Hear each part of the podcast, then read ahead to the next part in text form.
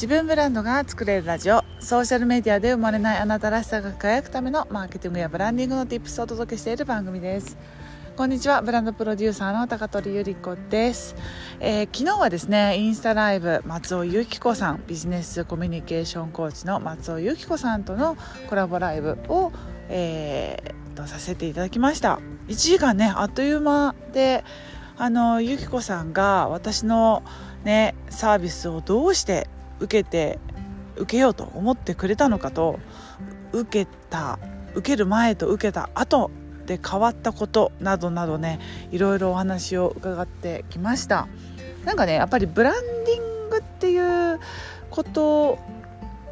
バーはね一切出てこないんですけどでも言っていることはやっぱりこう長くビジネスを一人でやっているとうんもう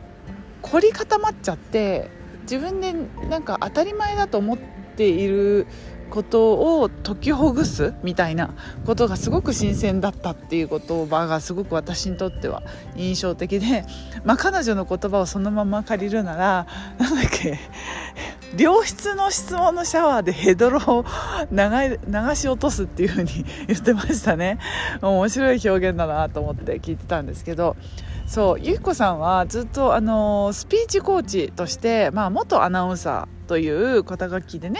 こう活動されていて発音練習とかねされていたりとか してたんですよね。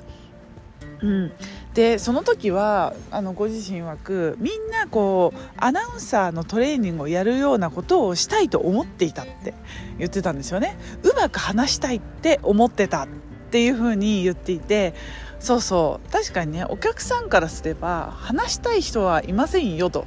いうことを言うじゃないですか。思うじゃないですか。でそれは客観的な人が見ればやっぱりそうだなっていうふうに思うと思うんですけどとかくね自分のビジネスになった時に自分の興味があるものが当然ねあの他の人も当然に興味があるものだっていうふうに思い込んでいるっていう節は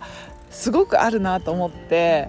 私ももちろんねあの人のこと言えないんですけどあのまあビジネスをね仕事を同じことやってるとどうしてもそこはこう小学生を相手にこう語りかけるように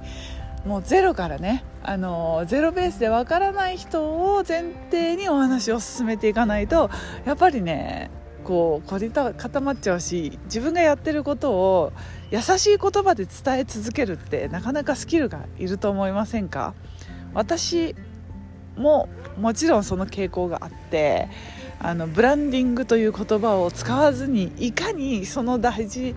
さを伝えるかっていうのが、まあ、毎回毎回チャレンジなんですけど